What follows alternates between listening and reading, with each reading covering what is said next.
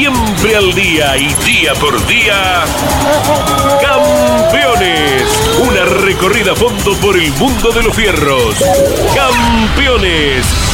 Un testimonio sin rebajes desde el taller a las pistas. Campeones. Con las noticias importantes del automovilismo nacional e internacional. Auspicia Campeones. Uruguay Seguros. Asegura todo lo que querés. Papier Tay, distribuidor nacional de autopartes. Shell V-Power, combustible oficial de la ACTC. Básculas Magnino con peso de confianza. Postventa Chevrolet. Agenda. Vení, comprobá. Genú, autopartes eléctricas. Fierromec Firmat, aceros industriales de calidad. Santiago del Estero te espera. Toyota Gazoo Racing, pushing the limits for better.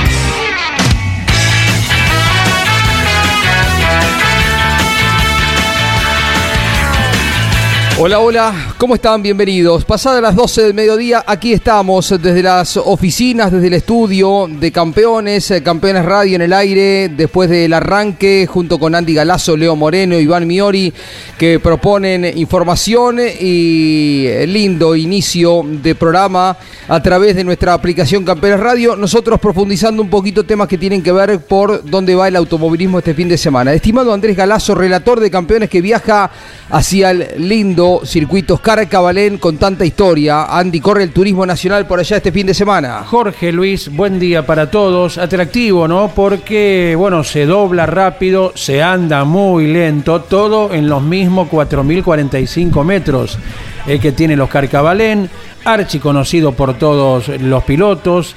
Eh, todas las categorías del automovilismo en su momento, en mayor o menor medida, han pasado por uno de los autódromos de más larga trayectoria en la Argentina. Y con campeonatos que ciertamente llegan apretados. Van recién dos carreras, ¿verdad? Bahía Blanca, Paraná, especialmente en la clase 2, donde hay muchos pilotos abigarrados, como seguramente después lo trasladan a la pista, ¿no? Con pocas diferencias de uno a otro.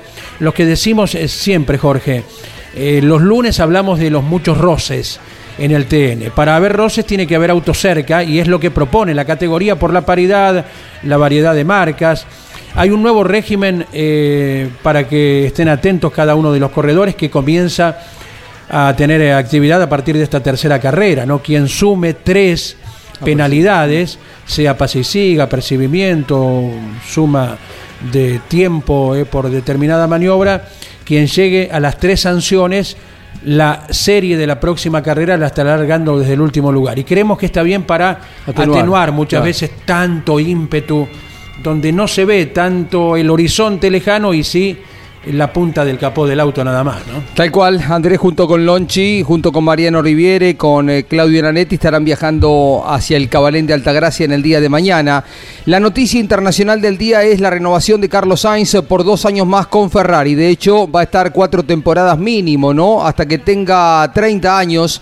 El madrileño ha renovado y se va a vencer su eh, vigencia de este contrato justo cuando termine el de Charles Leclerc. Se ha armado una dupla fuerte que le permite a Ferrari pelear por el campeonato. Hay otra noticia internacional, Miguel Páez, que tiene que ver con la probable compra de un equipo reconocido, importante, de fútbol de Inglaterra por parte de Lewis Hamilton. Buenos días, Páez. Buenos días, Jorge Luis. Efectivamente, junto a Serena Williams, la número uno del tenis en su momento, el siete veces campeón del mundo integra una sociedad accionaria para adquirir el Chelsea que se ha puesto en venta tras el alejamiento de Abramovich ¿no? con la situación de Rusia y Ucrania. Por lo tanto, se estiman unos 20 millones de libras esterlinas, que sería la inversión de este grupo que está integrado, entre ellos, por Lewis Hamilton y Serena Williams. Emiliano Iriondo va adelantando información también que estaremos tratando en esta hora de automovilismo. Buen día. Buen día Jorge, buen día para toda la gente que nos está acompañando. Así es, algo de actividad internacional porque el Rally Mundial se está presentando por eh, tercera fecha en el Campeonato 2022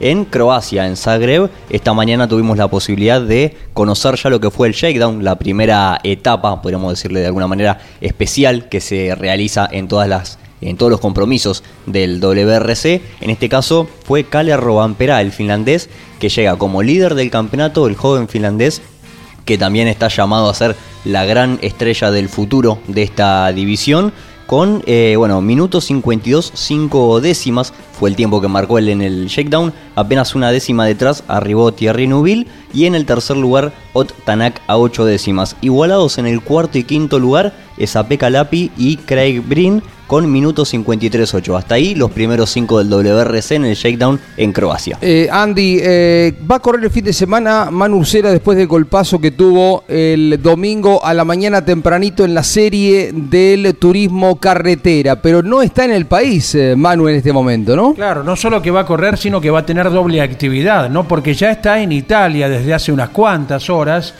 y estará compitiendo en el automovilismo de la península, ¿verdad?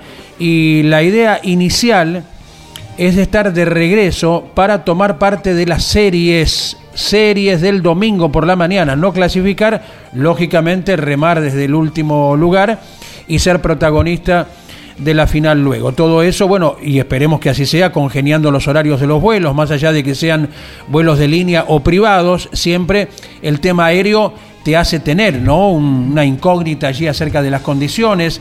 Así que esperemos que todo se congenie para de esa manera Ursera, que es el puntero del campeonato de la clase 3, con la victoria en Bahía Blanca y el décimo puesto en Paraná, pueda estar el domingo eh, en Alta Gracia. En un ratito lo vamos a escuchar a Esteban Guerrieri que prepara su debut este año en el WTCR. Hubo un par de días de prueba en Valelunga y lo vamos a escuchar. Pero momento de escuchar a otro argentino que estará corriendo eh, en Túnez una competencia del cross country. Fernando Álvarez Castellano habla en Campeones Radio. Ya esta semana empezamos una carrera de ocho días larga y bueno, lo bueno que tiene que como no es del Mundial llevamos, viene conmigo mi navegante siempre del Dakar, Xavier Panseri, y llevamos un coche con, muchísimas evoluciones, ya las suspensiones pasaron de Only a Riger, ya va a ser más ancho y hay un montón más de cosas así de pequeños y que, hacen grandes detalles que bueno, cuando llegue, cuando llegue allí mañana pasado que estaremos probando, ya, ya te diré bien porque es todo lo que me han ido diciendo de las cosas que han ido haciendo, pero bueno, vamos a ver, porque también somos conscientes de que si queremos seguir ganando a, y más a los Red Bull, a los OT3, tenemos que evolucionar el auto nuestro y aparte de fiable hacerlo más rápido, así que vamos a aprovechar esta carrera para probar en ritmo fuerte de carrera todas esas nuevas novedades y, obvio que el objetivo, independientemente que no sea puntuable, es salir a ganar y, y salir a forzar el auto. Así que Vamos a ver si está todo bien y, lo bueno que tiene que, bueno, que si algún día hay algún problema y, nos retrasamos, pues bueno, no, no te quedas en más sabor de boca, sino simplemente que has, que has encontrado alguna falla en el auto, pero vamos, no creo, yo creo que ya está todo probado antes, porque antes de probarlo yo, que sería como una prueba definitiva ya para, para dejarlo o no dejarlo en las siguientes carreras, siempre hacen test ellos previos. Así que bueno, vamos con esa expectativa, ya nos seguimos comunicando. Ya te digo, ahora cuando hagamos el check down, las pruebas oficiales, ahí vamos a tener bien un listado de todas las novedades y te lo pasa. Bueno, un saludo para todos y estamos en contacto. Gracias.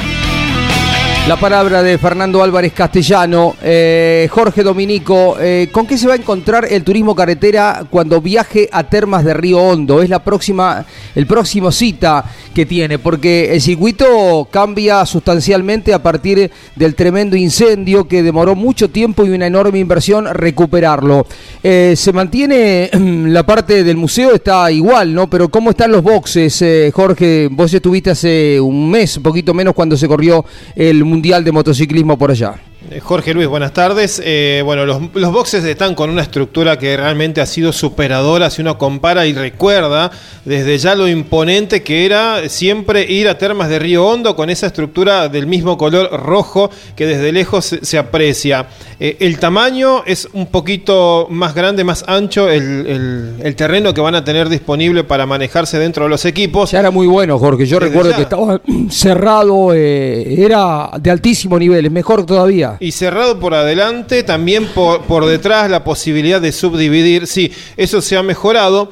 Eh, también eh, la estructura general de, encima, de, todas la- las oficinas, son las que también han sido, porque partieron de una base de estructuras metálicas que soportan eh, mucho peso y es diferente. Están las divisiones hechas con un, pensamiento futuro. Yo recuerdo que cuando comenzaba el MotoGP del año 2013 a 2014, eh, una parte se hizo también muy sobre la hora, que se había hecho hasta la mitad de los box y luego se completó. Eh, de hecho, es- esa primera carrera de Pechito cuando corría con el BMW y el Ah. Turismo Nacional coincidiendo con el eh, por entonces WTCC, se había corrido con la mitad de la estructura de boxes. Después se fue completando. Bueno, la de ahora se hizo con otro plan, en tiempo récord, con todas las empresas locales que trabajaron y ha, ha mejorado porque todo tiene mayor espacio, disposición, la parte de la conexión con la torre de control también ha cambiado mucho y, y lo que quedó de antes es el museo que afortunadamente estuvo intacto del incendio. Hay que mantener el nivel de- del último fin de semana de turismo carretera en todo aspecto, ¿no? Y se vuelve una pista que los pilotos valoran mucho, la de Termas. Y aparte, Jorge Luis será justito el domingo 8 de mayo, cumpleaños número 14 de la inauguración de Termas de Río Hondo. Recordamos que de aquel inicial Termas no quedó nada. Lo del incendio vino más adelante, la desgracia. Eh, pero cuando fue aprobado para el motociclismo, del asfalto no quedó nada, hubo que hacerlo de nuevo de raíz. Se hizo un autódromo nuevo en 2008 inauguración con victoria de Manuel Moriatis en el turismo carretera y se volvió a hacer un autódromo nuevo para el inicio de MotoGP que fue en el año 2014. Claro, pruebas 2013, Gran Premio en 2014. Cambiaron curvas, cambió la nivelación, las vías de escape, todo cambió de aquel inicio que, que se había proyectado. Y te acordás, Jorge, que hace un par de años le dimos una vuelta caminando a los casi 5 kilómetros y es, es una seda. Es una seda, el asfalto. Eh, podés jugar al billar en la pista de Termas de Río Hondo para hacer gráfico. Cuando llegamos por primera vez al circuito pensamos eh, no solo felicitaciones por la obra, pero qué difícil va a ser sostener todo esto a lo largo del tiempo. Y la verdad que vaya el reconocimiento porque pasaron muchas cosas, el incendio fue un masazo, fue complicado para la economía y bueno, y se recuperó y está mejorado como nos cuenta Jorge que estuvo hace pocas semanas por allá. ¿Coincidís con esto que estamos diciendo eh, Diego Azar del circuito de Termas de Río Hondo? Buen día. Buen día para todos muchachos y a toda la audiencia. Sí, totalmente. Es uno de los mejores circuitos que tenemos acá en, en el país, junto con creo que con el Vigicum son los dos circuitos que hoy en día son la gran referencia de Argentina y son uno de los más lindos y los más placenteros para ir, ¿no? Porque no solamente que es lindo el autódromo y un billar como ustedes están diciendo, sino también que estar ahí, eh, el hotel cerca, el museo, todo es como un parque de atracciones, ¿no? De lo que nos gusta el automovilismo y lo hace mucho más interesante y mucho más divertido a la hora de ir. La calidad de la, de la pista, del pavimento también permite ir por afuera, por adentro. Hay posibilidad de avanzar, ¿no? Si te toca quedar un poquito relegado en clasificaciones, esa una de esas pistas que te dan chance de avanzar. Pero totalmente, puedes hacer tres, cuatro maniobras, tiene rectas totalmente eh, muy anchas, eh, doble de anchas que cualquier otro autódromo, entonces te da la virtud y encima el grip que tiene la pista de poder intentar de salir de una curva totalmente a la par y para colmo casi todas las curvas son todo el tiempo unida y vuelta, entonces en cada cada sector que vos podés tirarte por afuera y si sostenés, te sostenés por afuera, podés llegar a ganar la posición. Entonces lo hace muy interesante, un circuito muy rápido, con curvas muy lentas y muy rápidas a la vez, y sobre todas las cosas lo que vos decís, eh, podés tirarte a la par, hay mucho grip, y para colmo cada vez que salís de una curva del cual doblaste por afuera, a la siguiente curva te queda la cuerda. Es muy interesante, muy divertido manejar, y permite hacer muchas tijeras, permite hacer muchas maneras por afuera, y para colmo y para colmo siempre el grip es muy bueno en todo momento de carrera, que por lo general los autos se caen mucho en otros autódromos con un pavimento más gastado, y acá no, acá siempre mantenemos un muy buen grip eh, general de la primera vuelta hasta la última vuelta. Estamos hablando con el campeón del eh, Top Race que el próximo fin de semana estará corriendo en la capital de Río Negro, en Viedma. A propósito de esto, ¿cómo se preparan? ¿Cómo son las expectativas? ¿Es una carrera distinta, especial? Sí, totalmente. Es una carrera muy interesante, la cual es una de las que, más me gustan, es mi favorita, que son de larga duración, con estrategia en el medio. Son las carreras, para mi gusto, más divertidas, libre de elección la estrategia. Uno, una vez que larga la carrera, puede entrar en el momento que quiera, siempre y cuando entren los litros necesarios para poder terminar la carrera. Eh, nada, son las carreras donde el piloto tiene un gran porcentaje dentro de la pista y tiene que hacer un gran ritmo y tiene que tener eh, totalmente todo aceptado para funcionar bien, pero es más dependiente del equipo, ¿no? De la estrategia que haga el ingeniero, de la estrategia que haga el equipo en sí, en, tanto con mi compañero de equipo y conmigo. Entonces es mucho más interesante. Venimos de correr una carrera en Villicún que fue muy buena con este con este formato, la cual yo no estaba para ganar y el equipo hizo una gran estrategia y terminamos ganando la carrera, llevándonos al 1-2 con mi compañero de equipo. Eh, entonces eso demuestra la determinación y lo importante que son en estas carreras eh, la estrategia ¿no? del equipo. Y creo que, mi equipo está en un muy buen momento. Las estrategias que hemos hecho hasta ahora en la carrera de la operación han sido excelentes. Y bueno, seguramente este fin de semana lo podamos repetir. Arrancás el fin de semana 12 puntos por delante de Marcelo Ciarrochi en el liderazgo del campeonato, Diego. Son los dos ganadores del año. A quienes eh, ves también en la pulseada por el campeonato, eh, Fabricio Persia, Josito Di Palma, Lucas Guerra, Facundo Altriguetti también se está haciendo notar con eh, otro de los Lexus. a quienes ves como fuertes rivales. Honestamente veo muchos pilotos hoy en día los cuales pueden sumarse a la pelea del campeonato. Facu Altriguetti, que cambió de equipo, ha funcionado muy bien, ha pegado un salto de calidad siendo compañero de Marcelo Ciarrochi.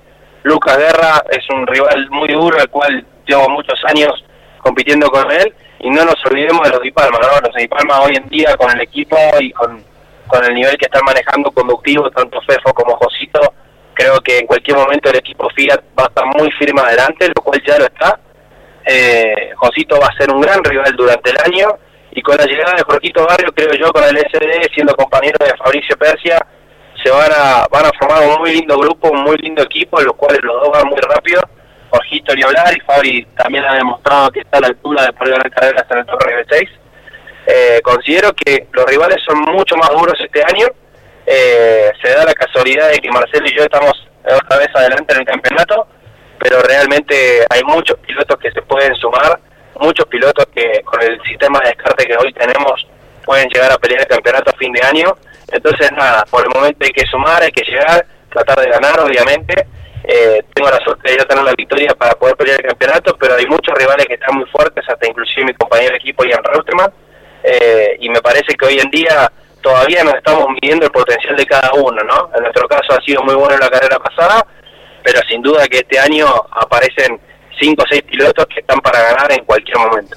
Allí estaremos en Viedma, en la capital de Río Negro, con los relatos de Pablo Culela, los eh, comentarios, el aporte periodístico, eh, la tarea de Ariel Larralde y todo el equipo campeones. Pero Andrés Galazo, antes de despedirte, Diego, ¿alguna consulta te hace con respecto a tu otra actividad del TC Pista? Bien, bien, bien, Diego. Abrazo grande, buen día bueno, con múltiple cantidad de autos también, allí para atender como responsable de equipo, como piloto. ¿Cuál es la evaluación principal luego del veloz Autódromo de La Pampa? Buen día, querido. La verdad que muy positivo para nosotros. Lamentablemente con Martino estamos dando tecla con, con la suerte con los motores. Eh, una rotura más de otro motor eh, con Ponte. Y bueno, en mi caso particular y tanto el de Tomasero, hemos funcionado muy bien Tomaselo tuvo un problema que, bueno, levantó temperatura después de una ida afuera y, bueno, eh, nada, tuvo que parar el coche.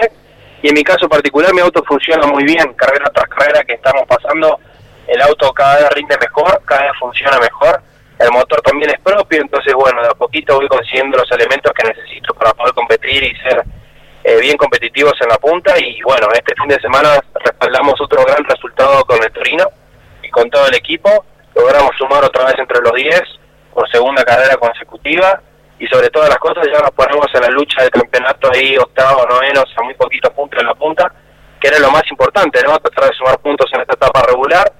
Lo vamos con un con una muy buena impresión del Torino este fin de semana, que como saben, Torino siempre pena un poco en la Pampa, ¿no? Es un circuito que es, más para, para Chevrolet y Dodge, y bueno, en este caso particular hemos funcionado bien entonces creo que para el circuito de Terma Río Hondo, justamente que ustedes mencionaban, ser tantas curvas y tener, si bien tenemos una recta larga, creo que es un circuito que por ahí favorece un poco más a la marca que hay. Entonces entendemos de que el próximo circuito va a ser muy lindo y calculo yo que vamos a poder pelear un poquito más adelante la carrera que viene. Iván Miori con alguna consulta más para Diego Azar. ¿Qué tal, Diego? Buenas tardes. Eh, culminada la final de TC Pista en se dio a conocer la desvinculación por parte de Gastón Ferrante. Consultarte qué va a suceder con ese auto, si ya hubo alguna oferta en particular para, para algún piloto. Bueno, Iván, buenas tardes. Bueno, principalmente ese auto era propiedad de Gastón Ferrante, así que auto libre no, hemos, no tenemos si bien consigo, hoy en día tenemos autos desarmados en el taller y podemos obviamente competir, nuestra prioridad está terminar hoy en día como equipo eh, una TC Pickup que estamos armando, que estamos desarrollando en el taller, de fabricación nuestra, me hice una plancha, me hice un montón de cosas y bueno, justo aprovechando toda esta situación, que bueno, que fue en común acuerdo con Gastón, eh, voy a tratar de aprovechar todo este tiempo libre que me deja los mecánicos y que me deja el, equipo técnico y todo por no tener un auto, tratar de terminar unas TC Pickup, dos TC Pickup que estoy armando. Eh, no son para uso personal, digamos, no lo voy a manejar yo, sino que son para dos pilotos los cuales van a debutar dentro de poco, tanto Gonzalo Torro como Gastón Passioni. Eh, y bueno, estamos tratando de terminar esa estructura y por el momento no he salido a ofrecer ese lugar, ni estoy tratando de incorporar gente para poder cubrir ese lugar, que esa vacante que deja Gastón. Quiero tratar de ordenar el taller, de tratar de terminar los trabajos que me quedaron colgados, que son estos de las TC Pickup. Y bueno, una vez terminado eso, sí analizar qué pilotos podemos llegar a traer al equipo y, tratar de, volver a tener cuatro autos que, me ayuda mucho el desarrollo ¿no? del equipo y, aportar información para poder andar rápido. Por supuesto que lo consultaremos también con, con Gastón, pero eh, ¿fue una decisión en conjunto, Diego, del equipo y propiamente de Ferrante? Sí, por supuesto, por supuesto. Obviamente más de, más de su lado, ¿no? Lógicamente, él, eh, nada, ha conseguido grandes resultados con nosotros. Últimamente no estamos funcionando bien, no estuvimos a la altura como equipo.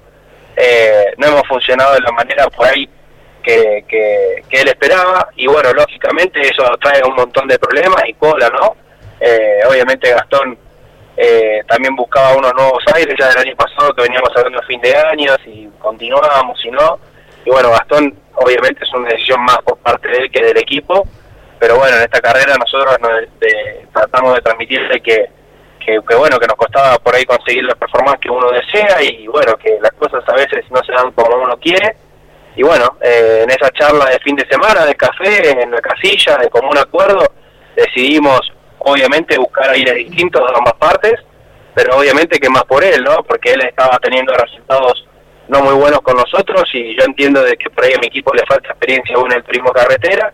Y bueno, de común acuerdo le di la, opción y la libertad de que pueda, que no se sienta en compromiso de buscar otro equipo para, para poder buscar una mejor performance, que hoy en día la realidad es que mi equipo no la está teniendo la excelencia, ojalá que en algún momento la podamos tener, pero hoy en día el turismo carretera es muy difícil, muy competitivo. Y a nosotros como equipo nuevo nos está costando un poco. Eh, y entiendo que es un proceso que algunos aceptan estar dentro del equipo y otros no. Gastón cumplió un ciclo de casi dos años y creo que hemos tenido grandes resultados con él, hemos logrado estar entre los 10, hemos clasificado muchas veces entre los 20 y, y bueno, nada, el TC es, es muy difícil y bueno, en este caso particular, últimamente las últimas carreras no hemos funcionado bien, entonces entiendo que él quiera buscar una nueva etapa, unos nuevos aires para poder buscar eh, su mejor etapa en su carrera deportiva. Hoy en día nosotros no le brindamos lo que lo que él necesitaba y entonces, bueno, llegamos este común acuerdo en conjunto para que buscáramos nuevos aires ambas partes, pero más por él que creo que él se merece eh, mejores resultados, mejores performances y bueno, nosotros no supimos dárselas. Diego, buen viaje a Viedma. Allí estará el equipo Campeones transmitiendo por Campeones Radio el sábado a través de Radio Continental el día domingo desde las 8 de la mañana. Un abrazo. Bueno, pasaré a tomar unos mates. Abrazo grande. chao, chao, un abrazo. Diego Azar, en el micrófono de campeones. Y cuando se instala la cabina en Buenos Aires, Jorge, con Pablo, con Ariel, allí en el primer piso, queda muy cerquita del podio. Esto lo recordamos de varias carreras del Top Race, ¿no? Y no solo pasan a tomar mate, sino también las vituallas del Greco. Eh, se transforma en una especie de buffet el estudio de transmisión. Así que. bienvenidos eh, todos. Muy bienvenidos todos los pilotos. Un gusto recibirlos, como siempre, Andy. Repasemos después horarios de lo que va a ser la primera competencia de la Fórmula 1 en territorio europeo. Eh, es en Imola la competencia. Uno siempre piensa en Imola y lo recuerda inevitablemente a Ayrton Senna, ¿no? Claro, claro, como bueno, desde aquel 94 en adelante. 1 de mayo. Lamentablemente sí. Será muy cerquita de un nuevo aniversario. Eh, y lo que se ha reformado de esa curva Tamburelo, ¿verdad? A partir Sí. del año 1994. Y lo que han cambiado los circuitos en general, Jorge. Porque los que se diseñaron a partir de esa época, con Herman Tilke como responsable, eh, fueron otro tipo de dibujos. Y los únicos que quedaron de la vieja época y con cierto riesgo por las velocidades que se alcanzan son Monza y Spa. El resto de los escenarios, muchos de ellos cero kilómetros, Sí. a partir del año 94, 95, son escenarios de otra característica, otra velocidad final eh, no tan notoria, ¿verdad? Bueno, Imola también, bueno, más allá de la reforma en la curva Tamburelo, eh, mantiene cierta esencia de circuitos de los 80. ¿eh? Eh, Selbeck también, el viejo Selbeck después de Red Bull, era un circuito encantador porque tuvimos la posibilidad de ir cuando éramos muy chicos, eh, año 78, Reutemann Ajá. en Ferrari, Ganó allí. 15 años. Eh, Lole había ganado ahí en el 74, ¿no? 74. Cuando corría con... Fue su segunda victoria en Fórmula 1, cuando corría con Brabham. Eh, y después, aquel fin de semana lluvioso, fue la última victoria de Ronnie Peterson, que tres semanas después se termina matando en eh, Monza. en Monza, ¿no? Eh, pero volviendo a Selbeck, una pista tremenda, ¿no? Y alguna vez tuvimos la posibilidad de regresar y vimos cómo está todavía marcado el pavimento, ¿no? Con las reformas que se hicieron eh, del escenario tradicional, el viejo, que iba como por detrás de una montaña, circuito desafiante también, velocísimo, ¿no? Cuando hablamos de Reutemann lo recordamos también porque haber ganado en aquel circuito uno siempre recuerda mucho más Nürburgring o, o Mónaco o Brands Hatch o el mismo Interlagos, pero Selbeck fue otro de los puntos muy altos, ¿no? Entre los eh, 12 circuitos en algunos repitió en los que Reutemann alcanzó victoria en la Fórmula 1. Y Selvet que tuvo varios nombres, Osterreich Ring también, hoy el Red Bull Ring, eh, se asemejaba a nuestro autódromo de 9 de julio en lo siguiente, que muchos pilotos de Fórmula 1 obtuvieron allí su primera victoria. Y lo que ocurría aquí con el turismo carretera 9 de julio, donde hay una docena de pilotos que ganaron por primera o única vez, pero por primera seguro, en 9 de julio. Carlos Alberto Leñani transmitió cuatro o cinco veces ahí en Austria. Y sabés que paraba y nosotros eh, recordamos, éramos chicos, pero nos llevó a la casa, una casa de familia, a unos 5 o 6 kilómetros, no más que eso, del circuito. Eh, nunca se entendió con la persona que le alquilaba la casa recurrentemente cada año. Una persona muy agradable, una mujer eh, eh, que de- en la, mm, la no comunicación igual mm, se hacía entender y, y lo, lo despertaba con un desayuno hermoso. Bueno, se iba caído de las carreras y nosotros nos tocó una vez ir con él a acompañarlo y lloraba porque eh, el cariño que le daba para ella era recibir a gente eh, desconocida, ¿no? Y bueno, no había eh, forma de, de conversar con ella, eh, estamos hablando del interior de, de Austria. Era la época en que Niki Lauda asomaba como figura, ¿no? Y se llenaba el circuito Tribunas Naturales, un lugar encantador, un lugar encantador. Eh, bueno, nos fuimos para otro lado, nos fuimos para hacer. En Imola, donde Ángel Guerra tuvo eh, su única competencia de Fórmula 1, ¿no? Claro, Duró, debe ser el piloto que menos eh, kilómetros o menos metros recorrió en un auto de Fórmula 1 porque tuvo el accidente y ya después no, no volvió. Cuando se recuperó de la fractura de- del pie, ya su lugar estaba ocupado, ¿no?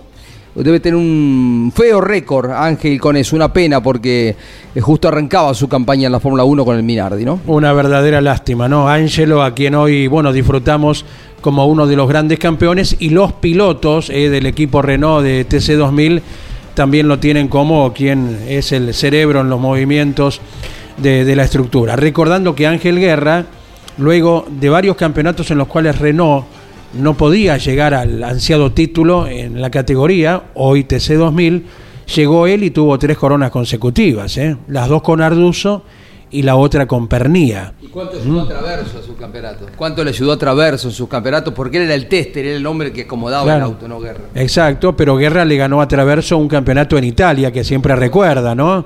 Así que en Grandes Campeones, en el Garage y en Campeones Radio, estas historias en voces de los protagonistas, lógicamente, que son un hecho. Y en las, en las próximas horas se va a cumplir 40 años de la última competencia en vida de Gilles Villeneuve, aquella competencia donde Pironi le virla la victoria en los últimos giros en Imola, eh, carrera que tuvo 14 autos en la grilla de partida porque se- todavía seguían las últimas eh, disputas entre FISA y FOCA y como hubo un intercambio de reglamentario con la Ferrari en Long Beach, no fueron los equipos ingleses a correr a, a, a Imola, solamente lo hicieron los italianos y estuvo ATS, un equipo alemán, donde estaba corriendo Eliseo Salazar, que ahí logró su único punto en Fórmula 1, su primer punto en Fórmula 1. Y se cumplen 40 años de aquella, mm, también, digamos, otra desobediencia tipo Reutemann, cuando Pironi no respeta la orden, un acuerdo de, de caballeros que teóricamente estaba en los boxes, que iba a ganar Gilles Villeneuve, y le sacó la victoria faltando pocas vueltas para, para que se corone ganador de ese Gran Premio de Italia, eh, Gilles Villeneuve, y bueno, después desatara esa disputa interna que terminó lamentablemente con la muerte de- del canadiense en Solder, la carrera eh, con- que continuaba en el calendario.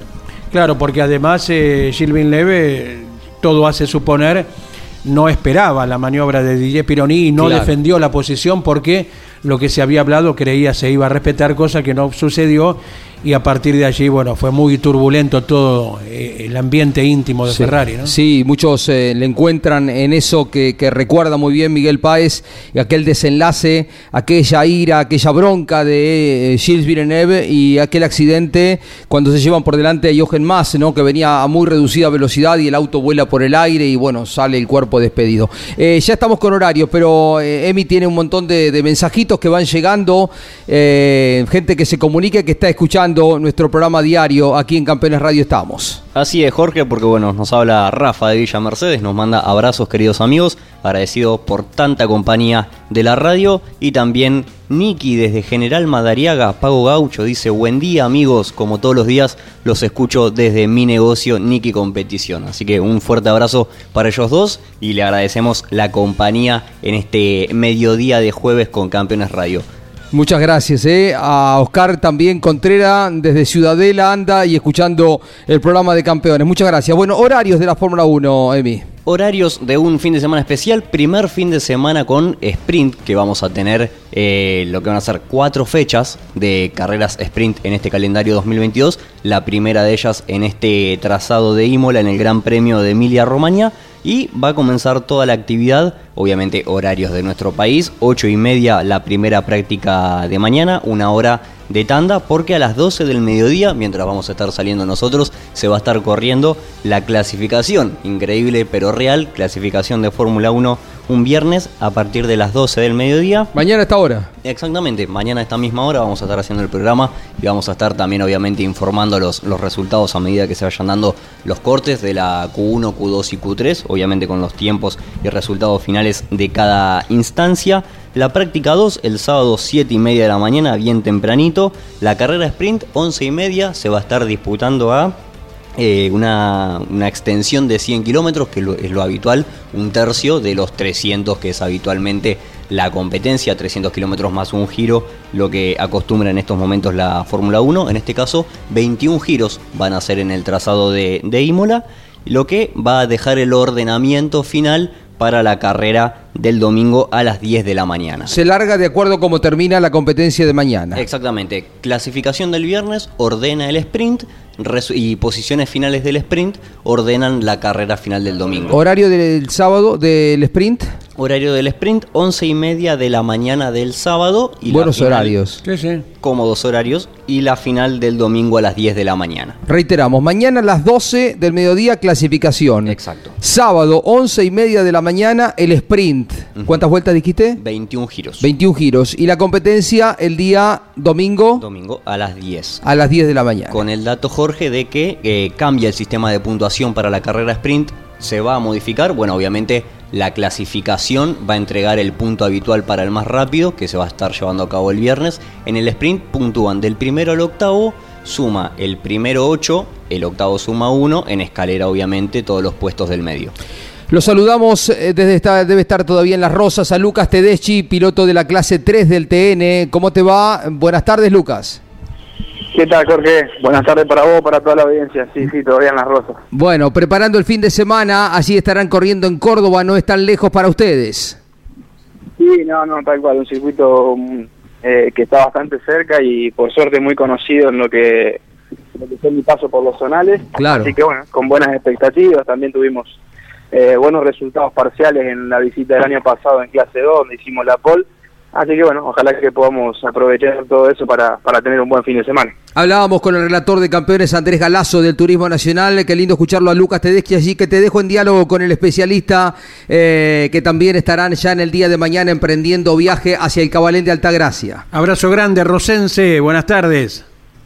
¿Qué tal? Buenas tardes, ¿cómo andas? ¿Todo bien? Bien, bien, bueno, perfecto. Eh, ¿Qué evaluación vas haciendo Lo- ahora ya moviéndote entre los pilotos de larga trayectoria en la clase 3, pero destacándote lo mismo, Lucas? Bien, bien. Eh, creo que fue un comienzo por ahí no del todo bueno por una cuestión de que no pudimos redondear lo que lo que estábamos plasmando desde los entrenamientos y de las clasificaciones. En Bahía veníamos eh, teniendo una buena carrera, estando Muy de buena. los Muy buena los la de Bahía. en el debut. Sí, sí, tal cual. Por ahí aprovechamos algunas circunstancias de, de carrera que se fueron dando en la serie para avanzar, pero bueno, teníamos eh, un buen ritmo en el auto en la final y estábamos ahí dentro de los 10, que era realmente muy bueno para nosotros. Bueno, lamentablemente se pinchó una goma y no, no pudimos concretar un buen resultado. Y en Paraná lo mismo, veníamos para ser quintos en la serie y un problema con con el, la sonda lambda del escape se quemó y no nos hizo parar el motor, así que una pena porque después tuvimos que largar de atrás y bueno, hacer una carrera tranquila para, para avanzar y sumar, creo que fue dentro de todo una buena remontada sin arriesgar el auto para no volverlo golpeado, así que eh, sumando vueltas y experiencia en esta categoría que realmente es muy competitiva, pero bueno, eh, obviamente que con, con la ambición y con ganas de, querer estar cada vez más adelante, con la dificultad que eso conlleva, pero bueno, confiado en todo el trabajo que estamos haciendo con el equipo. ¿Y cómo vas acomodando un cero kilómetro a tu gusto, con eh, bueno, sugerencias en la puesta a punto? Eh, ¿Cómo va siendo la evolución del auto en sí, del Focus? No, el cero kilómetro todavía lo estamos construyendo. El, auto con, con el que arrancamos esta temporada es un auto que ex Pepe Martos, eh, así que bueno, estamos trabajando para, para seguir conociéndolo después de lo que había sido nuestra prueba en Paraná previo al debut y estas dos carreras. Eh, se está trabajando bastante en el auto, sobre todo por ahí a la hora de aliviar los kilos, porque estábamos un poquito pasado del mínimo y con lo competitiva que está la categoría, tener por ahí algunos kilos de más influyen demasiado, así que bueno, estamos eh, en esta carrera que hubo mucho tiempo entre una y la otra, pudimos trabajar en ese sentido, así que vamos un poco mejor. Eh, y bueno, después trabajando en líneas generales con todo el equipo para, para seguir conociendo el auto, yo en mi adaptación a la categoría, obviamente que creemos que la clasificación es muy importante, donde es prácticamente a una vuelta que hay que aprovechar el 100% del grip de la goma nueva. Así que bueno, eh, tratando de afinar todo para, para que yo me sienta a gusto con el auto y podamos hacer esa vuelta que, que nos permita eh, más que nada ser protagonista en lo que en lo que va a ser el fin de semana. ¿Te va a acompañar eh, Nucho? Sí, sí, como siempre, como siempre. Más este año que estamos con, con auto propio, viste, está, Claro. está muy entusiasmado con el proyecto y bueno, trabajando mucho, así que obviamente un placer que nos damos compartir lo que tanto nos gusta en familia. Es lindo, por supuesto. Mandale un abrazo, Lucas. Buen viaje. El equipo campeones va a estar transmitiendo. Ya está la cabina. Carlos Alberto Leñani instalada por allá. Está Andy Galazo, está Lonchi Leñani, Mariano Riviere, Claudio Nanetti. eh, todo el equipo eh, transmitiendo el fin de semana la competencia del TN. Buen viaje, buen fin de semana.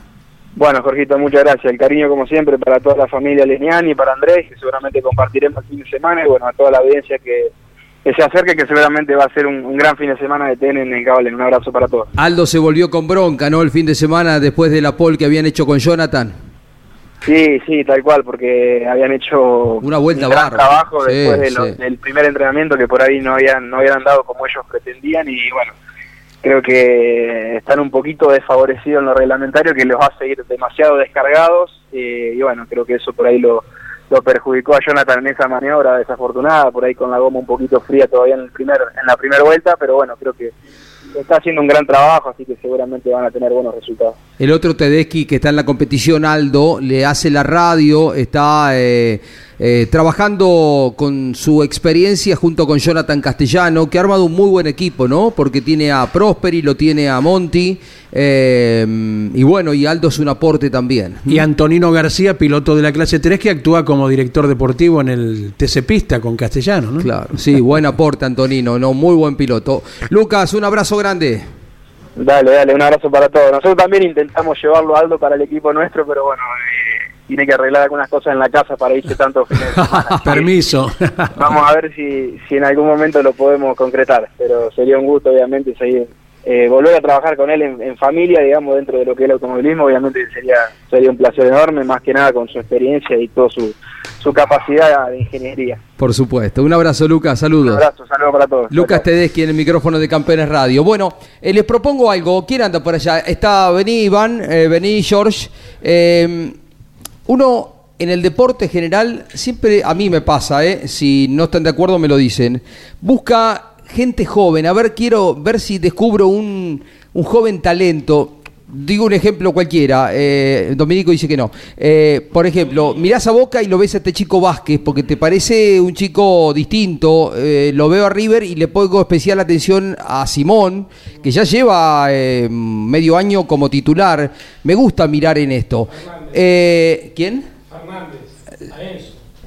A Enzo Fernández, claro, sí, sí, sí, sí, un crack. Eh, en todos los deportes me pasa. Eh, en el automovilismo, ¿qué hay que mirar? ¿Qué hay que mirar? Orientemos a la gente. Eh, me gusta mucho Marquitos Quijada, me gusta mucho Marquitos Quijada. Ya Barrios lo vamos a excluir de este grupo, ¿no? Porque ya es un consagrado. Va pensando que Todino ya también es un consagrado, pelea el campeonato. Eh, busquemos por la clase 2, busquemos por la Fórmula Renault. Hay un chico de La Pampa de Pico. Nicolás Suárez. Nicolás Suárez. Además, ¿sabes qué, Andy? Me gusta eh, cómo se expresa. El chico está estudiando administración de empresa, creo que es. Y te llama la atención porque tiene un grado de maduración. A ver, nombres como para prestar la atención en el automovilismo argentino. En cuanto a maduración, que fue lo que más nos sorprendió a todos, porque era un taruguito así y ya tenía un bozarrón increíble, Otto Frizzler. Sí, Claro. Sí. Otto, Sí, Otto- sí, sí. Otto es para prestar la atención. A ver, Claudio, poné, poné esto, va. El chico Berrasconi, el chico de Trenkelauken, que ganó las últimas dos carreras de la Fórmula 3 metros. Felipe, sí, sí, con, y aparte son quinceañeros por estos tiempos. Vos los escuchás hablar. El otro día lo hablábamos con Fernando Bravo en un flash de campeones por Continental, como tiene todos los viernes a las 16 y 30. Y Fernando nos preguntaba eh, por Franco Colapinto, este chico Franco Colapinto, y uno le hace una figura que tiene 18 años, y vos lo escuchás hablar no porque a los 18 no se pueda expresar bien, pero por los conceptos y la claridad que tiene, como un automovilista de unos 30 años que ya tiene, bueno, una larga experiencia. Y si no te dicen que tiene 18, no te das cuenta por todo lo que él brinda. Franco Colapinto, hoy nuestro representante, la gran ilusión que todos tenemos, junto a José María López, que es la gran confirmación de hace muchos años a esta parte, ¿no? Eh, entonces, eh, es eso lo que uno nota en los pibes ahora, que tienen un avance, vienen formados antes de ser automovilista y luego lo ponen en la pista o en un micrófono del mejor modo. Miguel Páez, suma algún nombre más. Se me borró ahora, pero es el chico de Radatili que estuvo en la Montenegro. Ignacio Montenegro también es otro piloto que está en formación y que va apuntalándose en el automovilismo. Sí, también en la época de pandemia Nachito Montenegro se fue a correr varias carreras a España. Eh, ya lo veníamos mirando. Corre en el TC2000 y en el TC2000 Series, en las dos. Eh, y en el TC2000 la gente de, Honda que estuvo el año pasado y la gente de Renault ahora está sorprendida por su capacidad de, de velocidad y cómo va asimilando información. Eh, el fin de semana se mostró creo que por primera vez como piloto en el TC Pista, pero ya sabíamos de él también por sus condiciones en el karting. Hablo de Juan Pipilo, que estuvo muy cerquita de ganar la carrera. Eh, un kartista muy, muy bueno, ¿no? Porque generalmente arrancan del karting todos estos chicos, ¿no? Eh, Emi, ¿querés aportarle algún otro nombre? Sí, quizás eh, Juan Pablo Guifrey, que es uno de los que comandaba, comanda en la Fórmula 3 Metropolitana con el, con el equipo Rusmet Team, que realmente anda muy rápido, es un piloto que suele estar en, en punta, quizás no consiguiendo tantas victorias, por ejemplo, bueno, la que consiguió cuando bajaron a los autos del Satorra Competición, pero es un piloto que siempre anda adelante, es un piloto muy agresivo eh, y que me gusta mucho eso de, de competir. Y quizás también eh, acompañando eso que decías vos, Jorge de eh, ¿cuál, ¿cuál puede llegar a ser una de las claves? Puede llegar a ser la agresividad en pista, pero siempre con respeto. Los errores se pueden corregir con el correr de los años, pero hay algo que si no lo tenés desde el inicio, quizás no lo terminás de desarrollar en el resto de tu carrera. Bueno, le pasó a Marquito Quijada, de quien hablamos muy bien, y el fin de semana tuvo un exceso que lo termina perjudicando y le quita la victoria a Facundo Chapur, Sí, que sí. estaba eh, justificadamente enojado, ¿no? Alguno del Moura, Sandy, que vos lo ves eh, seguido, los transmitís a la categoría, que es donde se van eh, formando para luego ascender al pista y después al turismo carretera. Quien tiene que encontrar el elemento correspondiente eh, no está apareciendo por ahora en el TC Pista. Alguien que fue campeón del Pista Mouras y peleó campeonato en el Mouras. Tobías Martínez, el sanjuanino. Eh, Cristian Ledesma lo dirigió en el bueno. equipo Las Toscas. ¿Y sabés qué manifestó en privado Ledesma en su momento? Eh, si a este pibe le doy mi TC, en cuatro o cinco vueltas me igualan los tiempos. ¿eh? Eh, este, no está teniendo el mejor año, por H o por B, con alguna rotura, algún abandono, pero eh, uno quiere destacar también a quien a lo mejor no está figurando tanto ahora, pero bueno, es automovilismo y se tienen que congeniar muchos factores para estar allí. Te agrego algo más eh, porque San Juan tiene depositada en él eh, esperanza, porque lo tiene ya en la otra parte de la campaña a Facundo de la Mota, que ya está más cerca quizá del final que del comienzo. Entonces hay mucha mirada puesta en Tobías Martínez para ver si puede llegar a corto plazo en el turismo, al turismo carretera. Claro, y pibes que van apareciendo ahora en el Mouras que, bueno, saltan directamente o de la Fórmula 3 Metropolitana o en muchos casos tal vez sin pasar tanto por el monoposto. Eh, Tomás Ricciardi, eh, que en la M- 3 Metropolitana hizo un par de carreras nada más y ya es ganador en el Pista Mouras, otro apellido que tiene extensión por su papá José Luis que fue corredor. Recién Emiliano nombraba al piloto de Villaguay, Juan Pablo Guifrey, y uno quiere puntualizar a la provincia de Entre Ríos en su conjunto. Tiene una cantidad y a lo mejor los muchachos con más tiempo se van a dedicar a señalar a todos los entrerrianos que en este momento han eh, como invadido especialmente el ámbito de la metropolitana y del Mouras. Hay muchísima cantidad de pilotos y uno de ellos que hizo metro que hizo todo el Mouras, hasta ahora está en el TC Pista, es Agustín Martínez. Qué bien que me está manejando, ¿eh? De, de un cortísimo perfil, eh, eh, Agustín Martínez ya tiene un podio en las TC Pickup. El otro día en las Pickup largó 20 y llegó octavo. Y bueno, después tuvo ese roce con Pilo en la final del TC Pista que dañó la trompa, si no tenía destino de podio también. Cuando había hecho el uno en centenario, terminó segundo la carrera detrás de Fritzler. O sea, te pones a juntar méritos y hay apaladas, ¿eh? Eh, jóvenes. Canapino también, el hermanito de, de Coso, que está primero en el campeonato. Primero. Lleva un año y las carreras de este año, las cuatro de este año en el TC Pista, pero el año que viene creo que lo tenemos en el TC. ¿eh? Y son de esas camadas de pilotos que eh, avanzan al año siguiente. Quizás tenemos algunos que por no tener los resultados necesarios hacen un año más de pista Mouras o, de Mouras, pero caso Frizzler, caso Agustín Martínez, caso Matías Canapino, vienen todos derechito, de ascenso en ascenso, a eso me refiero. Sumo a Gaspar Chanzar también, eh, que hoy está en el TC Mouras, y ya es protagonista de, lo que es el calendario 2022, pero lo demostró en, en su momento en el Pista Mouras, me parece que también salió de la Fórmula Metro, Gaspar Chanzar. Sí, sí. Eh, lo sumo también a la lista. Eh, se agrega Pablo Culela, que bueno, más allá de los nombres que dijimos, el de Jeremías Olmedo ya ganador, eh, pudo haberlo sido en la primera de Viedma, ya se convirtió en ganador el salteño en La Pampa los otros días, y me quiero acordar de quienes no, se- no están corriendo en este momento y en su momento demostraron mucho. Uno es eh, Juan Ronconi. ¿Te acordás que hizo dupla con Mariano Warner en mil kilómetros? Y venían como para ganar y se rompió el, el sistema de piñón y corona, el que llamamos comúnmente diferencial. Está de a pie ese chico entrerriano, otro entrerriano más.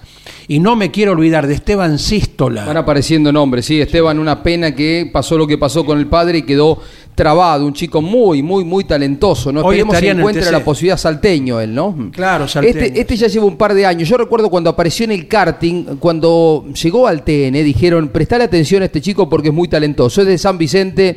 Gastón Llanza, que el fin de semana estará corriendo en la clase 3, ya está en otra liga, digamos, ya está como un consagrado, ganador, por supuesto, pero un chico jovencito también, ¿eh? Gastón Llanza, lo escuchamos. Bueno, eh, nada, muy motivado para el fin de semana de TN, contento eh, de estar una fecha más presente, así que nada, pudimos probar hace unas, unas semanas en, ahí en el Cabalén, que es nuestro circuito de prueba, sacamos buenas conclusiones, así que nada, llego con bien, bien motivado a la, a la fecha esta. Y después, nada, contento también porque ayer me llegó una linda noticia que íbamos a estar presentes en el, TCR en, Interlagos, así que también feliz porque voy a poder competir en un circuito de Fórmula 1 con autos muy potentes, con mucha carga, eh, que están teniendo mucha evolución la categoría últimamente. Así que nada, contento por, por esas dos noticias y bueno, darle lo, mejor posible para que se den buenos resultados. Nos quedamos enganchados con eso y siguen en la pausa apareciendo nombres. Domi quiere agregar alguno, sumar alguno del motociclismo, porque también en esa categoría, en la Moto 2 sobre todo, eh, van apareciendo pilotos que uno va mirando en función de lo que puedan hacer y llegar a la, MotoGP, ¿no? Claro, de- decíamos fuera de micrófono algunos que son muy devotos, porque siempre son promesa, promesa, promesa, pero todavía no cumplen. Eh, hay un chico eh, sanjuanino, particularmente porque ha llamado la atención por el desarrollo tan joven de la capacidad eh, en líneas generales para luchar en el motociclismo de pista. Se llama eh, Juan Elías Mora. Ha tenido participaciones también afuera, pero más que nada corre aquí. La categoría escuela del motociclismo de velocidad argentino es muy, muy luchada, muy aguerrida, así como vemos en Moto 3 a nivel mundial, la de aquí también, y son chicos de entre 12 y máximo 15 años. ¿eh? Eh, el mundo se replantea las motos, ¿por qué? Porque hay un riesgo extra eh, en el motociclista de, cómo son las categorías de escuela, porque se están luchando muy, muy al límite, porque son muchas categorías de estilo eh, de, la misma, el mismo material, como si fueran. eh, ¿Cómo se dice cuando hablamos de eh, monochasis de ese, de ese tipo de categoría que tienen toda la misma moto? Son tan tan parejos que los pilotos terminan siendo muy aguerridos. Y en la categoría chica, bueno, vaya y pase, pero cuando ascienden crecen con esa manera de correr y se hace peligroso después el motociclismo y en Europa en los últimos años se ha llevado no menos de 10 chicos de entre 15 y 18 años. Mira, está teniendo más difusión la moto, ¿no? Ahora eh, está en con televisión, eh, por Canal 13, por TIC, ¿no? El motociclismo. Sí, y es una categoría que representa a chicos de, de todo el país. Ya no son solamente amantes que, que, mm, que- que son pilotos grandes y experimentados que se sacan las ganas, sino que hay un desarrollo de jóvenes pilotos en todo el país que tienen representantes. Damos una vueltita más, algún otro nombrecito y lo escuchamos a Esteban Guerrieri ya en la parte final. ¿Qué otro querían nombrar? Quizás Daniel Nefa es uno de los grandes nombres que ha tenido el, el Mouras en su momento. En estos momentos no tiene lugar en el automovilismo nacional. Por ejemplo, va a estar corriendo en- con el Procar 4000 la próxima fecha de invitado de Ramiro Apeseche. Así que vamos a tener la posibilidad de verlo ahí a, Nefa compitiendo al menos un ratito en, en esa competencia. Y quizás también hablando un poco de lo internacional, es fácil nombrar a eh, Lando Norris, Yuki Tsunoda, eh, Mick Schumacher, que son los que están en Fórmula 1, pero no podemos dejar de lado a, por ejemplo, Oscar Piastri, que hoy es piloto probador del equipo Alpine y es gran candidato a ser quien ocupe la butaca cuando se vaya Alonso. Sí, Ahí- porque estaba para subir campeón y no encontró el hueco con, merecidamente que, que hubiera merecido tener en la Fórmula 1, ¿no? Nos decía Lonche el otro día, campeón en todo lo que tocó ese chico Piastri. ¿sí? Exactamente, sí, campeón de Fórmula 3, al año siguiente campeón de Fórmula 2 y ahora en este momento está esperando que el español eh, cuelgue el, el casco para poder ocupar su lugar. Eh, quizás también ponerlo al brasileño Felipe Drugovic, que, hablábamos, se viene una nueva fecha de Fórmula 2 y Fórmula 3. Drugovic en este momento está líder del campeonato de la Fórmula 2 y es quizás eh, la próxima gran aparición de, de Sudamérica, de Latinoamérica, en las primeras planas internacionales. Liam Lawson, Robert Schwarzman, Armstrong. La verdad que hay muchos A chicos. Schwarman lo vi ganar, este chico también mu- muy, talentoso. Sí, ¿Y hay- hay cómo se llama el chico que está en el equipo de Ricardo Juncos, eh, que también no encontró Mailot. espacio, no encontró espacio en Europa y tuvo que irse a Estados Unidos, pero nos hablaba maravilla de Ricardo. Calum Mailot, que él, Calum él estaba explicando muy bien que es un, es un piloto hecho y derecho que se baja del auto y habla 20 minutos con cada ingeniero explicando recta, curva, subida, bajada, eh, cómo hace los rebajes, cómo pasa los cambios. Es, eh, explicaba el propio Ricardo que es eh, un piloto que le sobra para estar en el Indy. Bueno, este es un consagrado, representa a nuestro país. Vamos a escuchar a Esteban Guerrieri que se prepara para iniciar otra temporada representando a Honda en el Campeonato Mundial de Turismo. Va por otro intento de ser campeón. Guerrieri es muy reconocido por su capacidad de tester, un piloto valorado y que después de haber estado unos cuantos años corriendo en la Argentina, corrió en el TC, corrió en el TC 2000 también, eh, volvió a Europa, se reinstaló y bueno, tiene merecidamente un lugar, eh, le va muy bien a Esteban Guerrieri que está preparando el año en el WTCR. A ver, habla en campeones Esteban Guerrieri. Buena gente, acá en Valelunga, pista que se incorporó al campeonato de este año, el WTCR, así que hicimos dos días de prueba ya terminando. Ahí atrás está la bestia, queda un ratito para terminar haciendo los cambios. Eh, solamente estuvimos con un auto, en este caso eh, el mío, y giramos los dos, Beu y yo. Y nada, fue, fue muy bien. Hicimos salidas cortas, hicimos simulación de clasificación, hicimos simulación de carrera, eh, así que en general fueron buenos días de prueba, también conocimos la pista, yo ya la conocía, pero Beu no, y siempre viene bien volver a girar una pista como esta que es bastante desafiante. Así que bueno, nada, eh, vamos a, a terminar con una pretemporada en otra pista eh, antes de Po. Así que por lo pronto acá terminando las pruebas, a meterle con todo que se viene la primera fecha en Po dentro de muy poco. Nos vemos. Bien, Esteban Guerrieri, eh, recordemos horarios de la Fórmula 3 que va a estar corriendo y prestamos atención especialmente a la categoría porque está Franco Colapinto, ¿no? Eh, corriendo. Horarios del fin de semana eh, van a estar en Imola también, ¿no? Como la Fórmula 1. Exactamente, comparte fin de semana con la Fórmula 1, la Fórmula 3, atentos todos al número 29 del bar, del Van Amersfoort Racing, con Franco Golapinto, va a estar iniciando la única tanda de prácticas eh, mañana a la madrugada, 4 y 55, 5 menos 5, hasta las 5.40, 6 menos 20, va a estar eh, practicando la, la Fórmula 3 en su tanda única de entrenamientos, clasificación a las 10 de la mañana, de 10 a 10 y media. Mañana. Exactamente, Estamos mañana. atentos, sí. Así que en el arranque van a estar atentos a lo que va a pasar con Franquito Calza justo, ¿eh? no se pueden quejar. Vamos a ver si, si repite como en, en su primera fecha, la metió la- la- el número uno, la pole position en, en la quali. Después la carrera sprint el sábado a las cinco y media y la eh, carrera final el domingo a las 4 menos 10 de la mañana. Incómodo. Envía saludos para todo el equipo atento en Bahía Blanca a nuestro colega Carlos Becchietti, el gran Carlitos. anfitrión que hace poco a cuánta gente recibió el sábado antes de la Éramos carrera. como 50 en su casa, una Qué maravilla, increíble. Carlitos. Lo más lindo, encontrarlo otra vez a Carlos, lo, lo queremos mucho. Eh, bueno, un abrazo grande para él. Leo Pernilla está arriba de un avión porque lo estábamos queriendo contactar para... Está, está, mm, filoso con las declaraciones, Leo, eh, lo decía ayer. Me gusta. ¿Cómo fue que dijo? Si van a correr así, eh, avisen. Que se aten fuerte. Que se aten fuerte, dijo. Estuvo buena. Lo dijo en la Cámara de Mesa de Campeones. Claro, ¿sí? ¿Te que se aten Sí. fuerte, dijo. Con respecto al TC2000. Claro, le tocó perder en dos maniobras a Leonel Pernilla con Bernie Javer y con Jorge Barrio, ¿verdad? Y el domingo a la mañana, a las 10 menos 20, hablaba con Ariel o con Iván o con Pablo. Termina la serie en la que hace el trompo inicial mm, castellano, que tiene que pararse arriba del freno, que casi, casi lo choca. Pasa lo que pasa después eh, con Agrelo, con Ursera. Se baja del auto Leo y dice, demasiada acción para mi gusto a las nueve y media de la mañana. Está buena, ¿eh? Sí, si te pinta de cuerpo entero lo que ha sucedido, ¿no?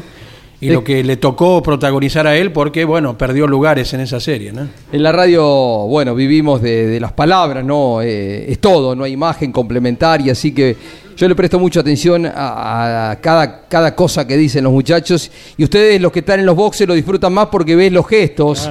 Hay cada uno que, hay dueños de equipo, por ejemplo, pienso en Armelini que te está diciendo porque el auto está andando muy bien y te está haciendo, viste, de acá, ¿viste? te está diciendo que no.